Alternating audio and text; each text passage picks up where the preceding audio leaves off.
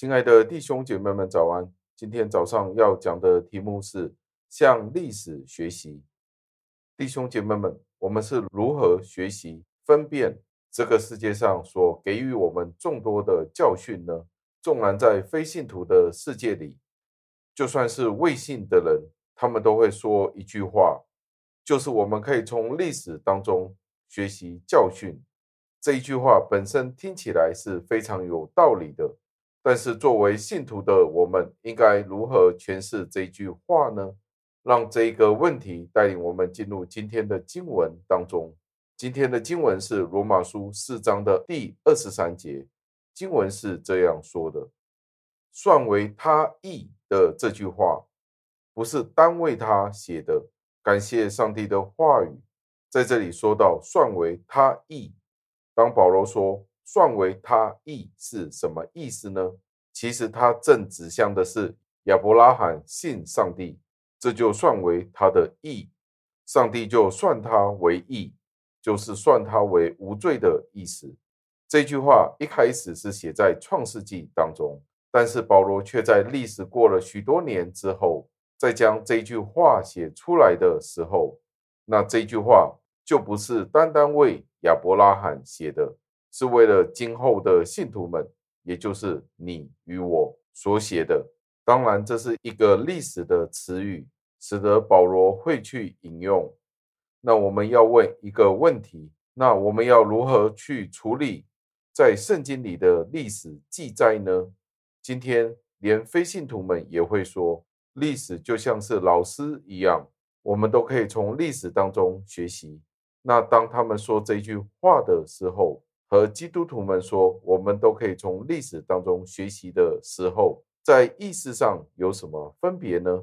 分别在哪里呢？如果没有分别的时候，我们是不是都可以像非信徒们一样，去采纳一些历史的教训，然后将他们引进到我们的信仰当中呢？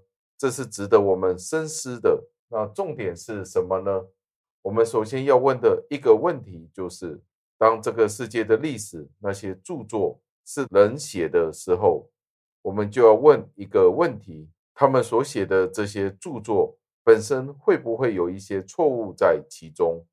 非信徒或者没有信仰的人，他们所写的话，他们所写的故事，有可能都有一些不实的记载在其中。唯独是圣经，上帝的话语。是真实无误的，只有上帝的话语可以立定，可以批判过去的历史，批判今天我们所生活的年代。所以，第一样我们要知道的就是，只有上帝的话语可以成为一个准则，我们可以使用来测试或者验证其他的历史，以至于那些的历史材料可以拿来作为我们应用的一些教训。这是第一点。第二点就是非常清楚地告诉了我们，我们要跟从的是上帝的教导，有什么地方我们都要引以为鉴。在圣经里的那些历史故事，就是教导我们这些事情。同样的，在这个世界上的那些历史，我们都可以运用圣经所教导我们的原则，去批判、去审视那些非信徒们的历史，以及在我们身边所发生的事情。我们需要拥抱一件事，就是上帝借着他的护理所护理的是什么呢？就是他护理这个世界，将他的公义、他的良善来保护他的百姓，以至于那些坏的人都有他们应得的审判。如果我们应用这些历史，那些在圣经里所记载的历史，那我们就要使这些纯正的历史有一个正确、纯正的教义。从这些历史记载当中被引用出来，以至于我们可以使用，用来教导我们的人生。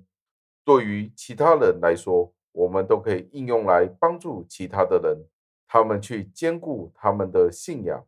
我们可以提供给一些的人，以至于他们可以懂得服侍上帝、敬畏上帝。当使用这些故事、这些历史记载的时候，可以使我们学习如何爱人。如何节制？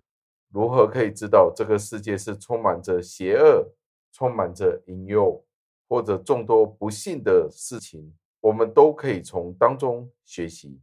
这些故事，这些众多的历史，其实都是帮助我们做一件事，就是给予了我们一个信仰。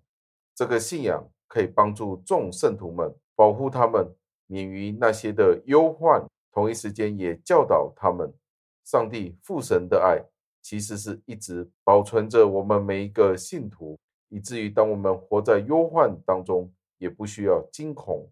上帝的审判是临到那些邪恶的人，这都可以帮助我们去认知到，纵然今天我们被许多的试炼所逼迫，我们都知道上帝是真实的。上帝在过往的历史当中如何彰显他的公义、公正的去审判那些恶人，将来他都会去那样子的审判那些的恶人，以至于我们在他里面有安稳。到最后，我们要默想那些不懂得如何从历史当中学习教训的，最后的结局都是他们会重复历史，重蹈覆辙，犯下弥天大错的那些人。所以，圣经的故事不只是单单给我们在头脑上的认知，也都成为了我们的境界。今天我们如何可以借用这些历史的教训？